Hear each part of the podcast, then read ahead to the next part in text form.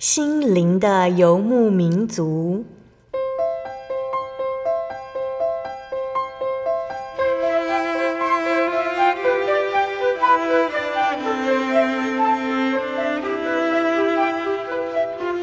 在这个谁都不管谁的后现代社会里，每个人的心灵都是游牧民族。成长的过程就是寻找的过程。每一颗漂泊的心灵，其实都在寻找生命的绿洲。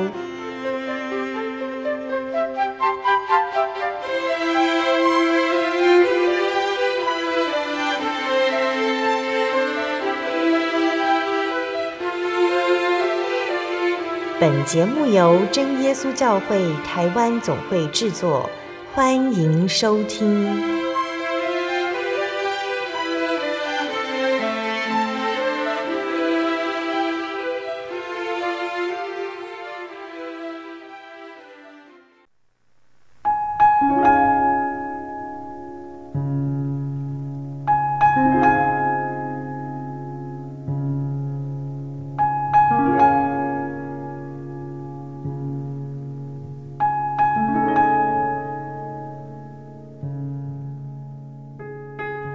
Hello，所在空中的听众朋友们，大家平安，欢迎收听心灵的游牧民族，我是贝贝，很高兴今天能够在空中和大家见面。大家这个星期过得愉快吗？今天要播出的节目是第一千两百六十三集《小人物悲喜，牧养我一生的神》。节目邀请了真耶稣教会科威人神学生来分享他的信仰体验，还有献身动机哦。威人是真耶稣教会第三代的信徒，但是有很长的一段时间，他觉得他在信仰上就像是个浪子，虽然会去教会，可是与神的关系却很遥远。那个时候，威人的心情常常是负面的，感受不到家人的爱与关怀，课业方面一团糟，也不太会和别人相处。遇到麻烦的时候，他不知道该依靠谁。那在一次祷告里呢，威人因着神的安慰，知道神一直与他同在。那他并且在参与教会活动的时候，借由同龄间的关怀分享，体验到神从来没有放弃他。那相信听众朋友们都很想赶快聆听到威人的见证哦。我们先来聆听一首诗歌，诗歌过后就请威人来和大家分享见证。我们要聆听的诗歌是赞美诗的三百六十七首，他看顾麻雀。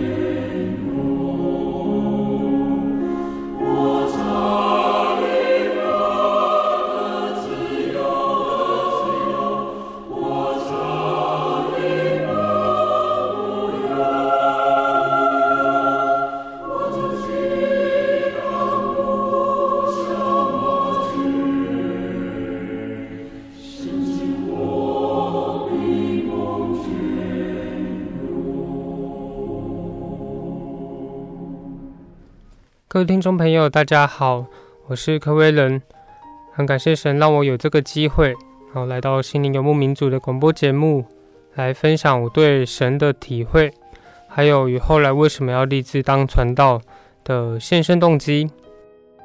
今天想要分享见证，主要分为两个部分，第一个部分想要从我跟神的距离非常遥远，到后来亲身经历了。哦，原来神就在我的身旁，进一步的就想要更亲近神。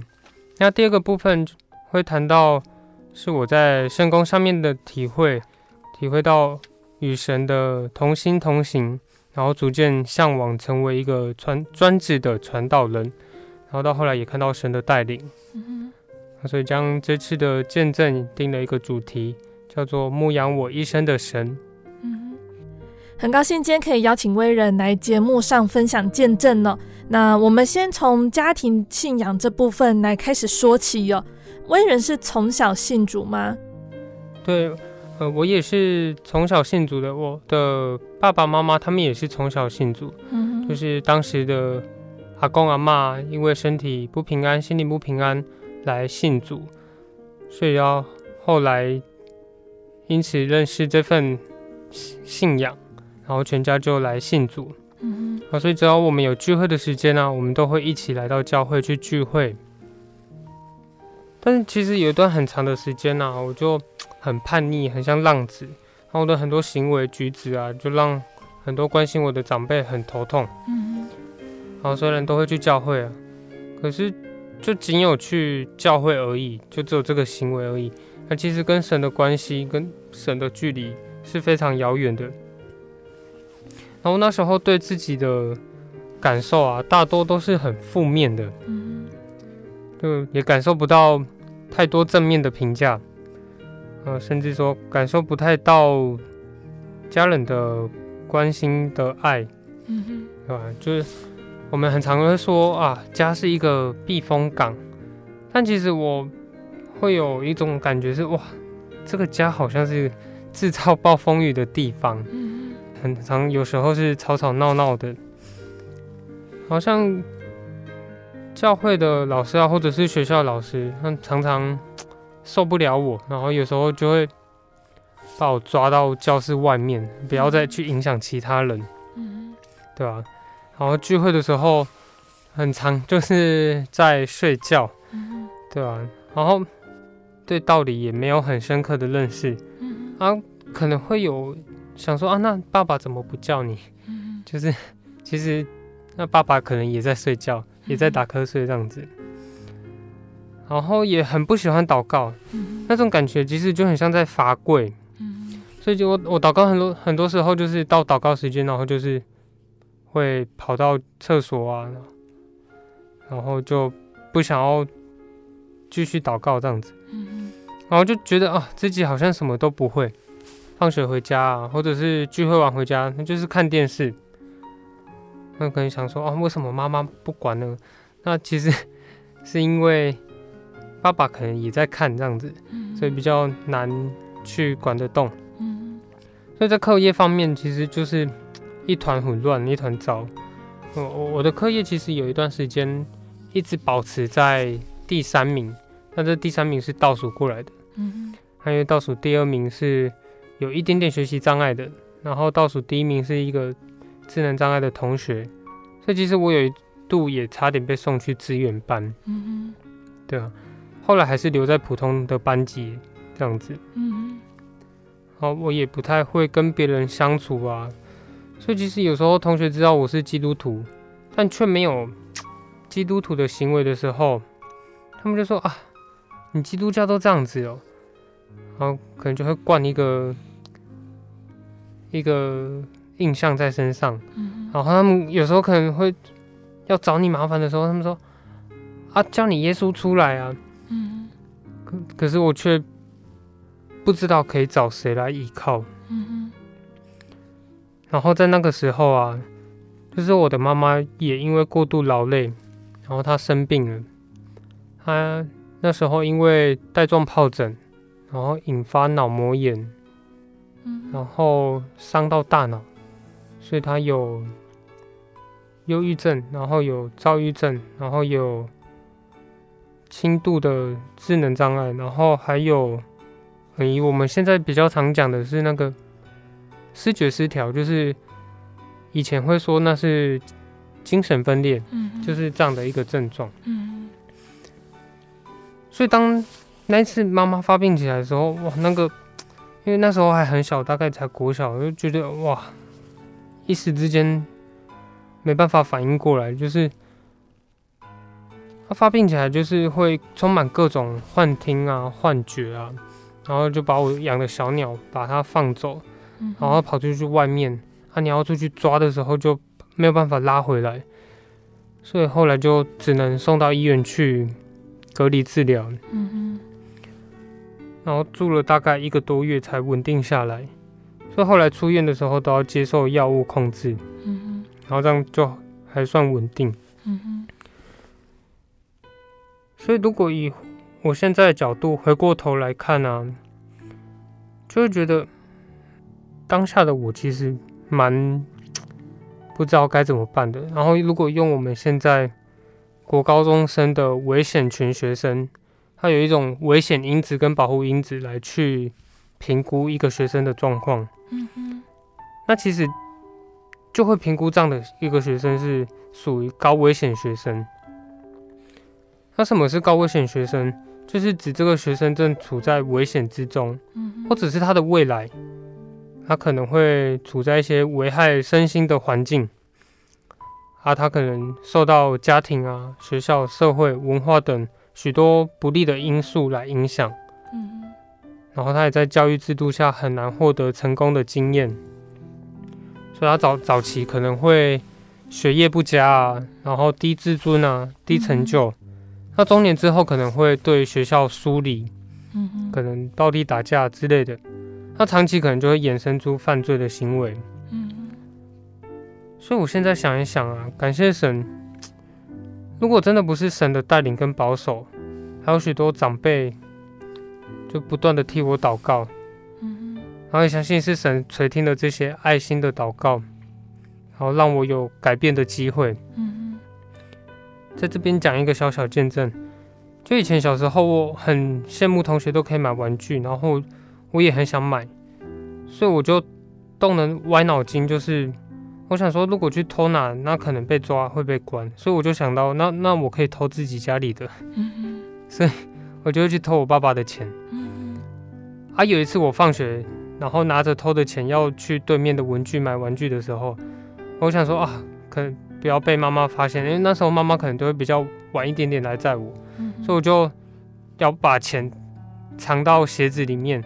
我想说，我把它塞到鞋子里面，这样比较不会被发现。嗯、然后当我弯下腰放进去，然后又抬起头，我就看到我妈妈站在对面目睹这一切。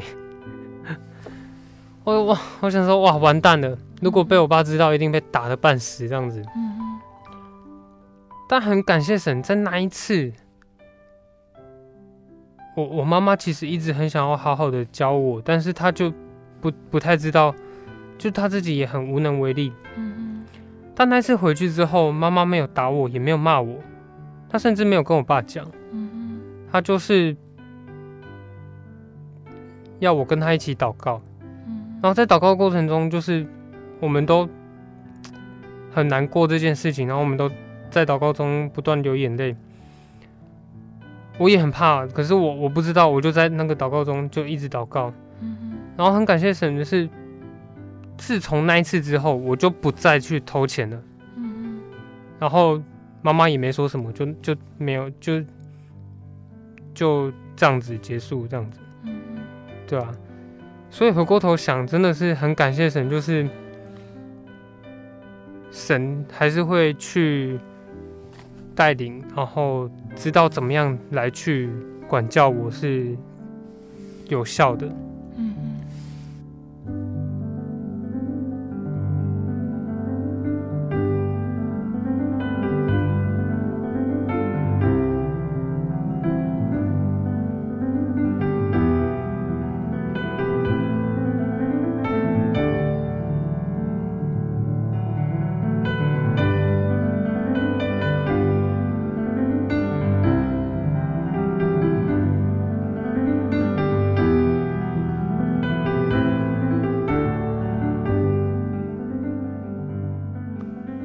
以我就想说，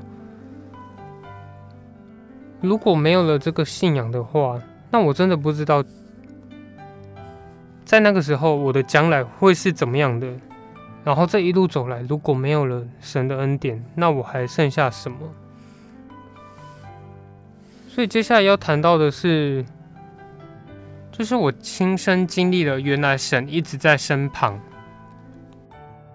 在有一次灵会的期间呢，刚刚有提到说我妈妈她因为过度劳累，就有一些精神上的疾病。嗯，然后在一次年会期间呢，没想到妈妈突然又发作起来，然后她就对着其他人疯狂的咆哮啊，然后在大家合力压制之下，才又把她送到医院去，然后接受治疗。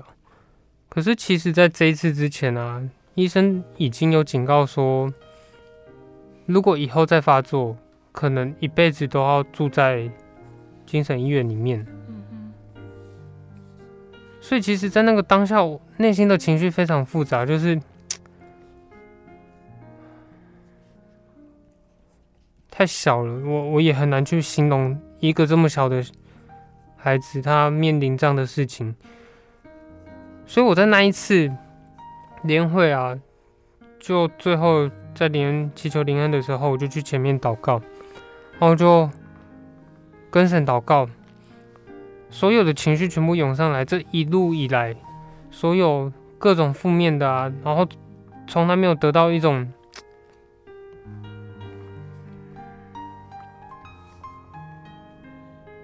我不知道怎么形容，就是各种那种负面的情绪全部都起来，然后我就一直跟神祷告说：为什么让我遭遇这些？为什么让我一路以来，好像没有一个很正常的家庭，然后我好像没有一个很没有一个正常的人生，然后不断在祷告中不断流眼泪，然后跟神祷告这样子，然后就突然间有一个声音告诉我。很很明显的感受，他说跟我说，我都知道不会了，我都知道不会了，我都知道，重复了三次。我当下整个鸡皮疙瘩，然后整个哇，原来真的有神，然后原来神一直在我的身边，他在听我的祷告。所以我祷告到后来变得很喜乐，就是我一边流眼泪，然后一边。微笑，就是很开心的那种感觉。当下我真的非常确信说，神垂听我的祷告，我我相信神会医治好我的妈妈，不会再发病。所以在那一次之后，已经经过十几年，我妈没有发病过任何一次，就是都很正常。然后虽然要靠药物控制，但是就是到那一次之后，就真的都很正常了。然后再看。圣经里面诗篇的一百三十九篇啊，其实当下是非常感动的。然后一百三十九篇这里讲说，第一节他说：“耶和华啊，你已经鉴察我，认识我。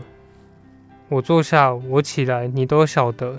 你从远处知道我的意念，我行路，我躺卧，你都细察。你也深知我一切所行。”第九节这里说：“我若展开清晨的翅膀，飞到海极居住。”就是在那里，你的手也必引导我，你的右手也必扶持我。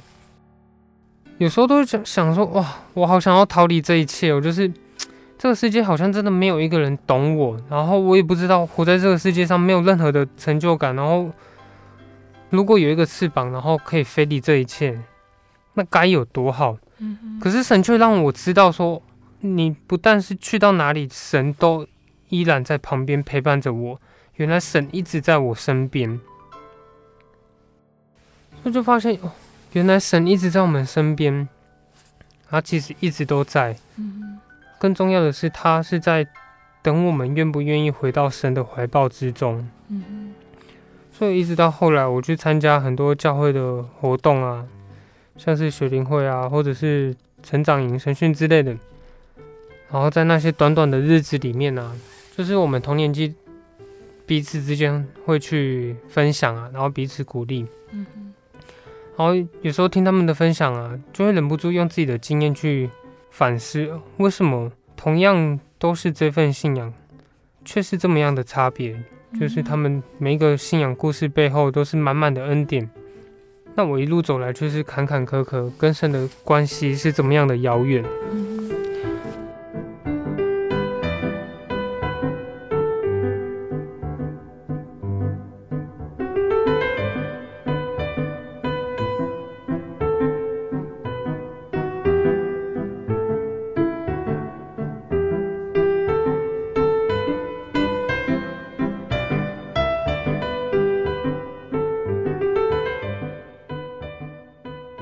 让我更感动的是，在一些圣经的故事上面呢，就知道说，原来就算彼得不认主，然后就算犹大要卖主，就算我以前不爱主，然后神还是依然爱着彼得，他还是跟犹大亲嘴，他还是不曾放弃过我，所以我我我能感受到他用很小的声音告诉我，就是。默然爱你，嗯哼。所以当我有这样的体验之后，我就很想要进一步去认识神，然后从读经啊，从读经当中就发现很多神的应许跟祝福，然后只要我们凭着信心去做的话，那神就真的会去祝福我们。像是我我在智齿的这件事情上面呢、啊，因为以前。照 X 光的时候，医生就说：“哦，我的智齿它是横的，那可能以后长出来的时候要把它拔掉，要开刀。可是那时候就很不想要开刀，我就很单纯的相信，哇，神一定有这个大能的，他一定可以帮我以后不要开刀，然后很顺利的长出来。所以我每次舔到那个牙齿的时候，我就会不断的默祷跟神求。所以一直到后来，哇！”真的四个牙齿，真的，一颗一颗慢慢长出来，大概前后经过好几年，一颗一颗长出来，然后真的很完整的长出来的时候，就发现这个神是真的有非常大的能力的，然后他也可以去做到我们很难想象的事情。只要我们凭着信心，神就会适时的去帮助跟带领我们。然后后来也了解了祷告的重要性，所以。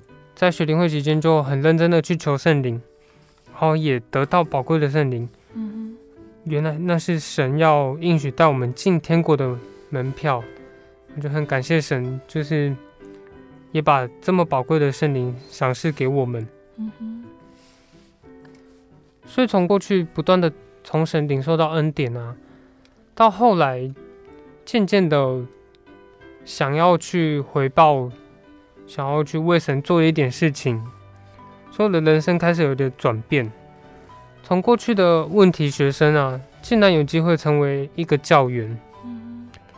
然后神也让我用不一样的眼光去看待过去的这些负面的经历。以前可能很自卑啊，我觉得哇，我的这样的经历啊，各方面的啊，但因为神的爱来转化，这些经历竟然可以成为安慰别人的养分。然后过去怎么样被神所爱，同样的神也让我们学习用这样的爱来去爱别人，然后成为别人支持的力量。所以在有一次我参加一个教会的生命教育的培训呢，那其中有一个作业，他是要看一本书，然后写心得。他的书名是陪他们走一段回家的路，而其中谈到的是有一群国际志工。他们就会到各个国家里面去帮助有需要的人，但我就想说，那我我参加这个生命教育跟这国际志工到底有什么关联？呃，是一个要搭飞机吗？还是一个一个不用搭飞机？后来看到有一个故事让我有一点点启发，就是他们书中的一行人啊，到了香港。但是这个香港是我们我们知道，香港是非常光鲜亮丽的国家。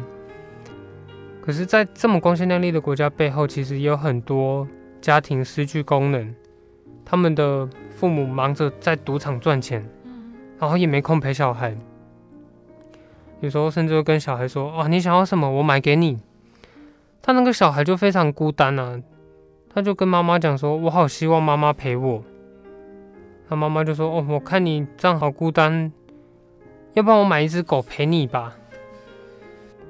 作者他们发现，在这么美丽的社会背后，其实仍然有人正处在空虚之中。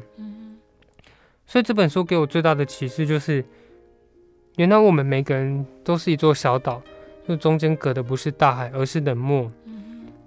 如果我们可以愿意跨越冷漠的话，就可以真正的去关心到别人。然后在《任性》的这本书当中啊，他也描述了一个研究，就是科学家很好奇，为什么在犯罪率啊、辍学率啊、离婚率很高的一个国家当中，然后大部分的小孩其实都会受到这样的环境影响，然后就慢慢的偏差。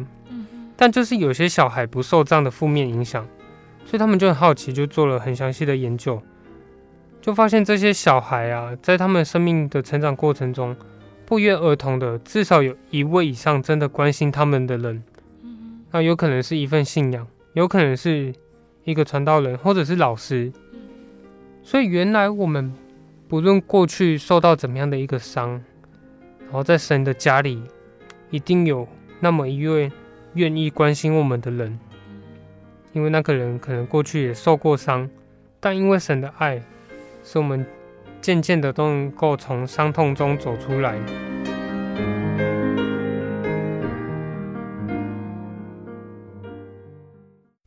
我对圣经的道理好有兴趣哦，可是又不知道怎么入门哎。你可以参加圣经函授课程啊！真的啊？那怎么报名？只要写下姓名、电话、地址。寄到台中邮政六十六支二十一号信箱，很快的，你就会收到第一课的课程了，赶快去寄吧。嗯，圣经函授课程能循序渐进地引导您更了解耶稣基督的福音，得到生命的滋润和来自信仰的力量。本课程完全免费，欢迎来信台中邮政六十六支二十一号信箱。请注明参加函授课程，愿神祝福您。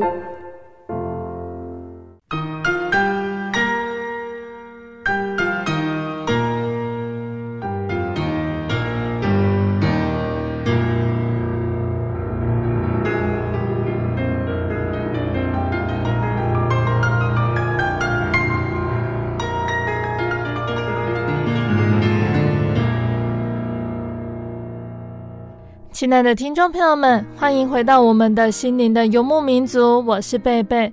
今天播出的节目是第一千两百六十三集《小人物悲喜》，牧养我一生的神。我们邀请了真耶稣教会科威人神学生来和我们分享他的信仰体验，还有献身动机。节目的上半段，威人和我们分享到他从小到大对于信仰的想法还有体验。接着祷告中的安慰，神带回这只寂寞的小羊。节目的下半段，威人要来和我们分享他报考神学院的动机，神又会如何带领他呢？欢迎听众朋友们继续收听节目哦。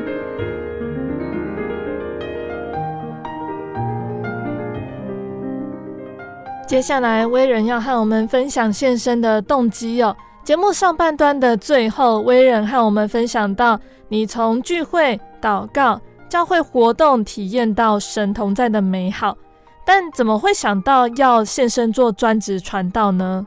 我在参加教会活动的时候，就会发现，在那个过程当中非常的美好，就是因为在活动当中啊，会不断的灵修啊，然后从早到晚都是有很长的时间祷告。然后在那个当下是非常顺从圣灵的带领，所以圣灵就会更加的充满，它就一很像是一个正向的循环，然后越来越有力量，那个力量是从神来的力量，然后来去做到神要我们做的事情，然后当下也是非常喜乐，就是很很明显感受跟神同在的这种喜乐，所以就会有一个念头是哇。这种感觉真好。如果我可以，也可以这样长时间的去作为一个专职的工人、传道工人，这样那该有多好。再来是我在大学时间是在淡水读书，然后那时候住在淡水教会的学生中心，就会很常看到传道人进进出出。那时候，信的传道在淡水期间啊，传道娘也是跟着信的传道一起，所以就会一直不断看到这样传道家庭的一个模范。然后他们不论在婚姻啊、家庭，然后信仰、工作等各方面，就能感受到他们其实一直把神放在最前面，然后带着小孩啊，然后各方面也都是尽心尽力，然后也会不断的去关心大学生，所以我们会有很多时间跟传道相处。嗯看到呃神的恩典也是满满的，然后常常听到传道见证。嗯，那那时候也是刚好我大三，那时候也是面临毕业之际，我就会去想，那我毕业以后要做什么样的工作？我将来以后要过什么样的生活，组成什么样的家庭？有时候团契里有的讲员也会带这样的问题，让我们去思考，甚至将来十年后我们的信仰蓝图会是怎么样的一个模样？感谢神，很奇妙的是，其实过去有很多我认为很重要的事情啊，那因着神的恩典，都后来觉得其实不是那么样的重要了。我们可能就想说，去定义说，在这个世界上怎么样才能够幸福？他以前可能就会想说，要赚多少钱啊，然后要买什么啊，要住什么，才能让自己快乐啊，才会幸福之类的，要找多好的工作啊。但渐渐的发现，这个信仰，这位神，他才是一个幸福的关键。嗯嗯。所以这一路以来，就发现神就好像是一个。牧羊人啊，他在带领我们，然后我们就是他的小羊群，嗯嗯，然后只要跟随着神，所以神也知道我们所需用的，然后我们就可以很安稳的躺在神所安排好的青草地上面。他虽然有时候会遇到很多困难的事情、难过的事情，但是因为神跟我们同在，他在必要的时候就会适时的来帮助我们，那种感觉就很美好，就是。就很像是这个节目的这个节目是心灵的游牧民族这样的一个感觉。其实我也蛮向往像这样的生活的，就是好像我们每个人在这个世界上就是一个游牧民族，我们都盼望着一个最终将来神要带领我们到的地方，所以神在这个过程中不断的带领我们。所以在这个世界上，其实不管要去住哪里，要往哪里去，其实都好，也不用太多烦恼。因为什么时候缺乏，其实就会看到神的恩典，所以我觉得我也不会特别想说啊，我一定要买什么房子，然后住在哪里，然后又看到传道人这样的生活，觉得就还蛮羡慕的。但虽然有这样的想法，可是一直都觉得自己有好多地方不足，又觉得自己真的能承担起这样的责任吗？然后又觉得一方面又觉得很不配，可是我就会一直不断有这样的想法出现，去想象。那样的情境，一直到二零一九年暑假，就感谢神有机会去柬埔寨去协助当地的施工。然后随着柬埔寨的施工的安排啊，我们一群人就到了一个信徒家里聚会。然后他们家是高脚屋，我们要住在那个信徒的家里面。但是在那个下午就刮起了大风，很大的风雨。然后就会听他们说啊。这个在柬埔寨下午，如果刮这么大的风啊，其实是有蛮多例子是把那个柬埔寨的高脚屋整个吹倒的。啊，我们去的那个高脚屋就会发现，哇，那个墙壁就是一片木板拼一片木板，那其实中间其实是会有缝隙的，然后就好像快抵挡不住，就是你一看过去透出去外面，然后外面风雨啊这样子。可是大家一起在。这样的一个环境下，然后彼此一起聚会，感觉非常的平静。然后随着大家的祷告啊、唱诗啊，然后就很喜悦的感觉。然后在这当中，发现这样的生活就好像圣经里面在描述使徒行传的那样的情境。大家这样房屋公用啊，然后为着同一个信仰啊，然后也不怕环境的困难啊，然后就好像在天国里面，在地如天的感觉。所以过去在圣经里看到的情境，我没想到会在眼前真实的上演啊！啊，这里的工人就是对福音就是超级单纯的，就是他们也没有什么惧怕，然后神说什么，他们就单纯的信相信。啊，可能也因为物质比较缺乏，所以他们遇到什么事情就是祷告。啊，被蛇咬，祷告。哦哦，后来发现那个蛇是眼镜蛇，但他也没有去什么注射血清，没有，就是祷告。他出车祸也是祷告，那个手整个脱臼了，也是祷告。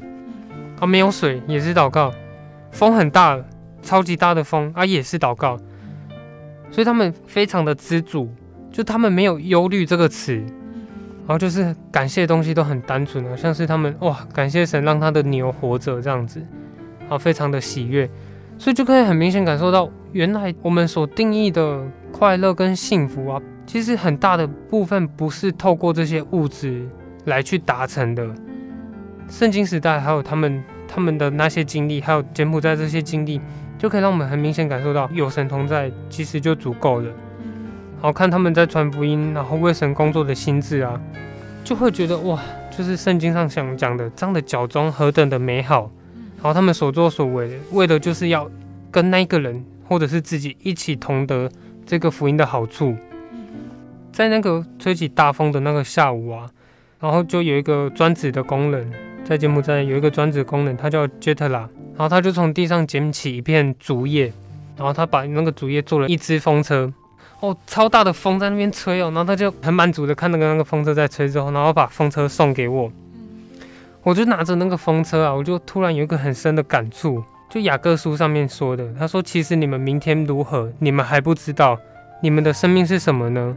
你们原来是一片云雾，出现少时就不见了。你们只当说主若愿意，我们就可以活着，也可以做这事，做那事。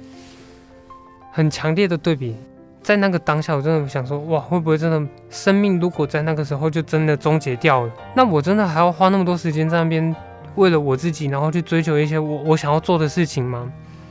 所以就在心里面想说，哇，神啊，如果你愿意，那也让我加入这个行列吧。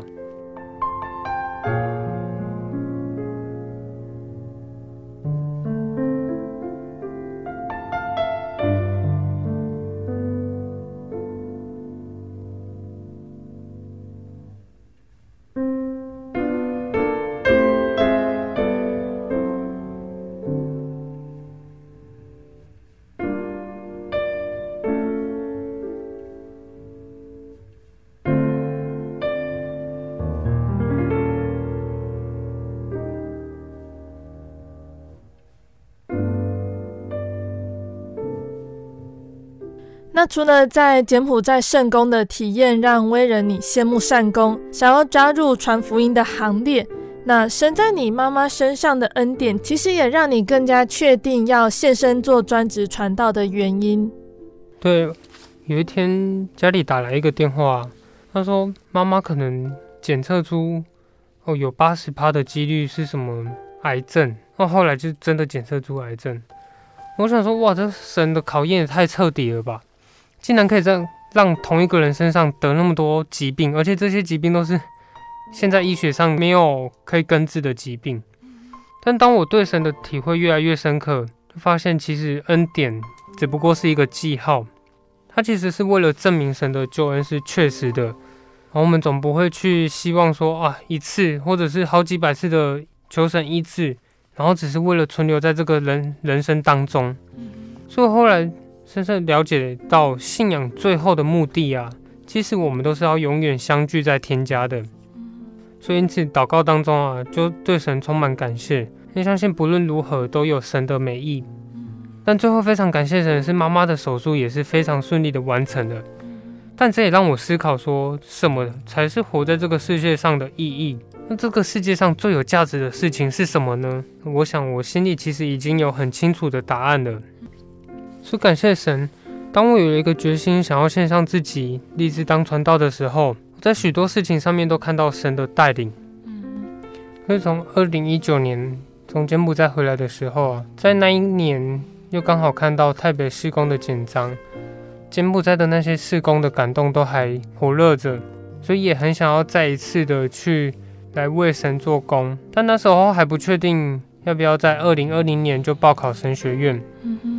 所以我就跟神祷告，如果神要我二零二零年就去报考神学院的话，神有这样的旨意的话，那希望可以再去泰国多一些学习跟磨练，可以在五月份神学院报名之前回来。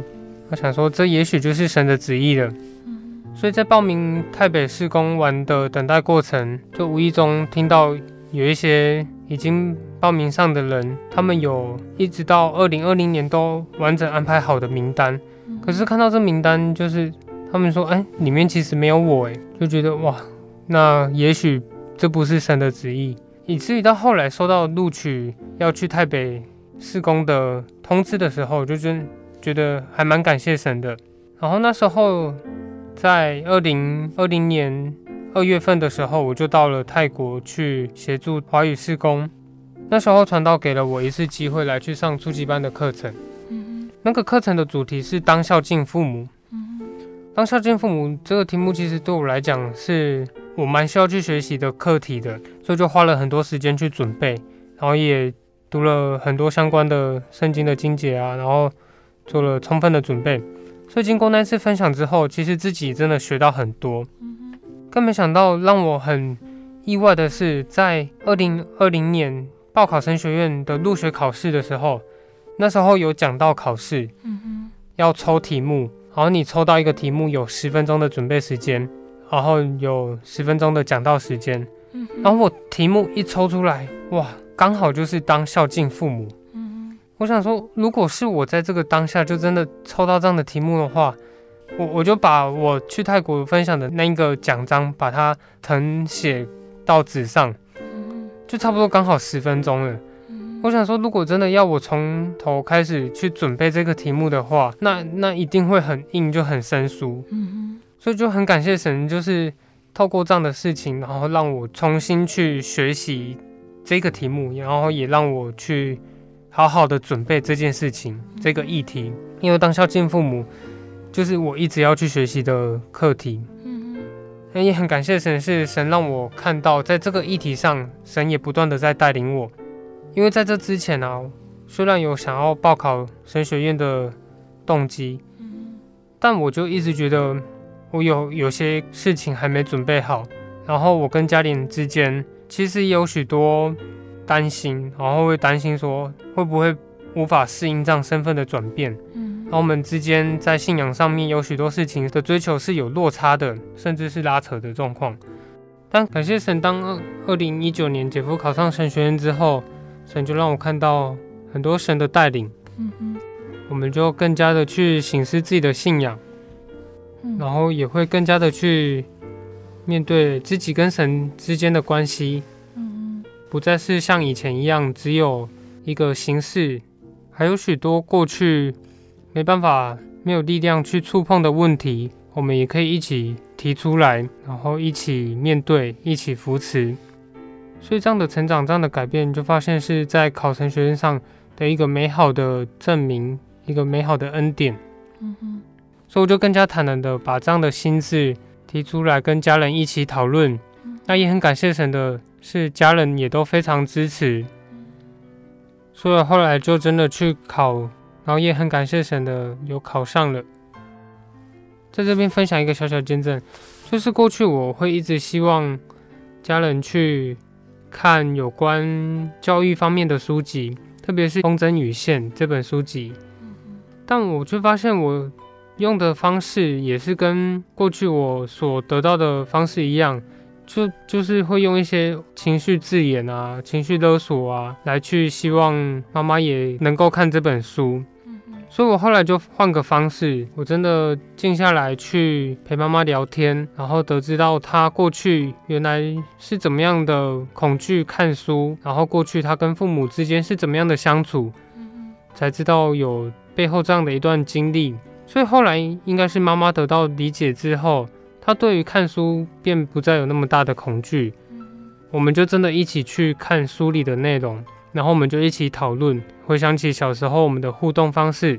很感谢神的是，当我再回到淡水的时候，我就有有一次接到妈妈打来的电话，然后她就在分享那本书的内容。她说她后来是早上四点多就会自己醒来，然后去看那个书。对她来讲，看书是非常头痛，是真的物理上的头痛的事情的。真的很感谢神，没想到。可以有这样的改变。感谢神，我们聆听了威人的见证，他分享的内容非常的多，可以看到神的恩典不只是对他自己，他的家人也有所体验。最后，我们请威人来和听众朋友们说一说鼓励的话哦。感谢神，到真的考上神学院，然后开始进到神学里面学习以来，就有很多时间可以静下来思考，那我跟神之间的关系。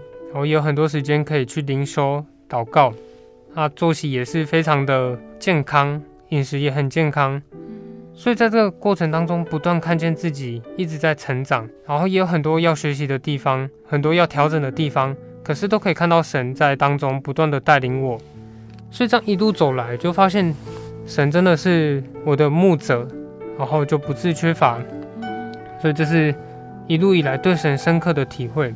然后，所以也很相信神会在将来继续带领我的路，我的一生一世必定有恩惠跟慈爱随着我。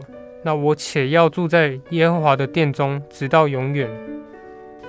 再次感谢神的带领，让我有机会能够来到新游牧民族的节目，与大家一起分享。也非常谢谢所有听众朋友的聆听。从我的经历当中，真的很深刻的体会到神的带领。然后，不论我过去是怎么样的一个人，他其实发现神原来一直在我们的身边，一直陪伴着我们，然后也随时在等待着我们回到神的怀抱里面。所以期待所有听众朋友可以一起与我体会这份信仰的美好。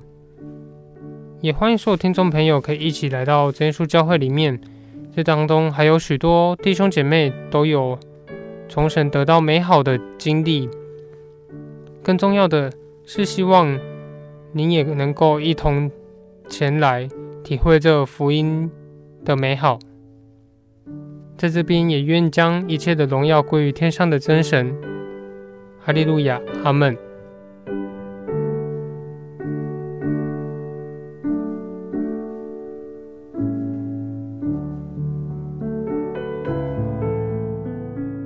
亲爱的听众朋友们，威人的见证就分享到这里喽。期盼从今天的见证中，可以让大家明白主耶稣的慈爱。有机会一定要来认识耶稣哦。那从见证中呢，我们看到威人虽然是从小信主，但是因为家庭的关系，在信仰上对神也还没有什么体会，以至于心灵孤单。孤单和孤独的意义不同。孤单主要是指着心灵、精神上的主观感觉。孤单的人置身于群众之中，仍然觉得人家仿佛离他很远，忽视他的存在，而产生恐惧不安。孤单和寂寞的意思很雷同，所以常常将这两个词合在一起，称为孤寂。而孤独呢，是表面上独自一人的意思。那什么时候会觉得孤单呢？有的时候是因为环境的变迁，像是离乡背井、出国求学、出外谋生等等，一个人孤零零的在外举目无亲，或者是人在贫病中失去朋友、亲人的安慰帮助。亲爱的听众朋友们，不知道我们是属于哪一种呢？那除了我们熟知的，因为心灵因素、社会因素造成我们感觉孤单。还有一个原因就是宗教的因素。有的时候，当我们思考人从哪里来，在世上做什么，将来的归宿何在，一个人赤裸裸的来，又赤裸裸的走，生不带来，死不带去。人一想起死的永恒孤寂，心里就会觉得恐惧不安。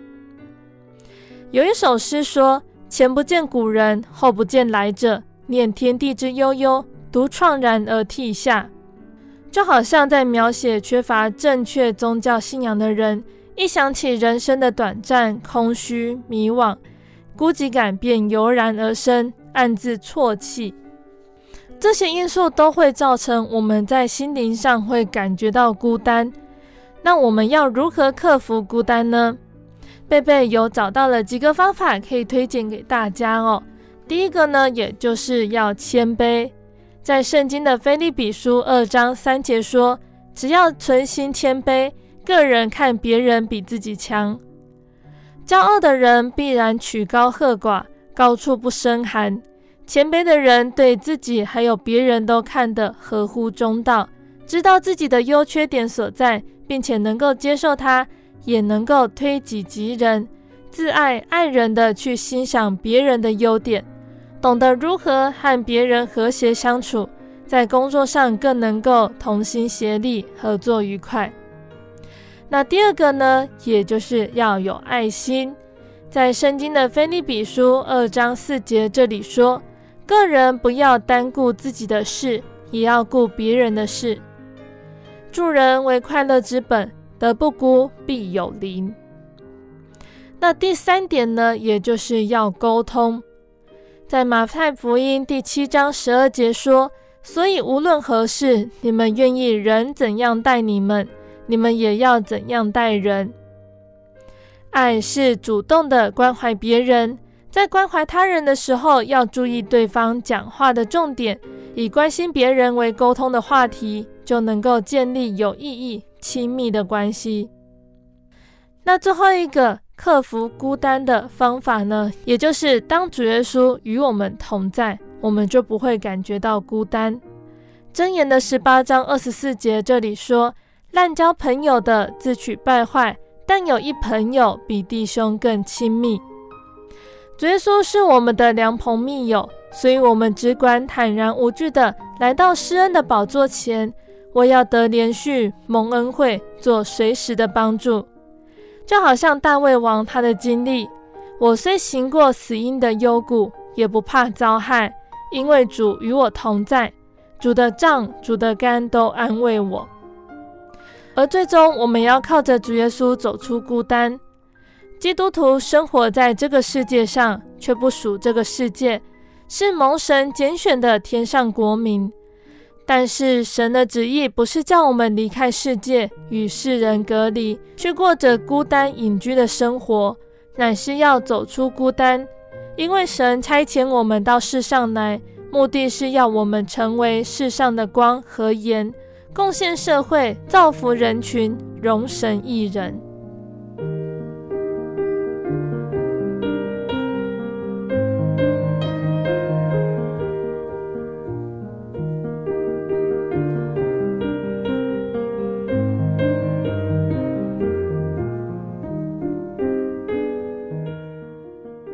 亲爱的听众朋友们，我们的节目到这边要结束了。如果你喜欢今天的节目，欢迎来信索取节目 CD。如果想要更了解真耶稣教会和圣经道理，欢迎来信索取圣经函授课程。来信都请寄到台中邮政六十六支二十一号信箱。台中邮政六十六支二十一号信箱，或是传真零四二二四三六九六八。零四二二四三六九六八。谢谢你收听今天的节目我是贝贝我们下个星期再见哦。我的心是一只鸟飞行借一黄昏雨破晓阳光下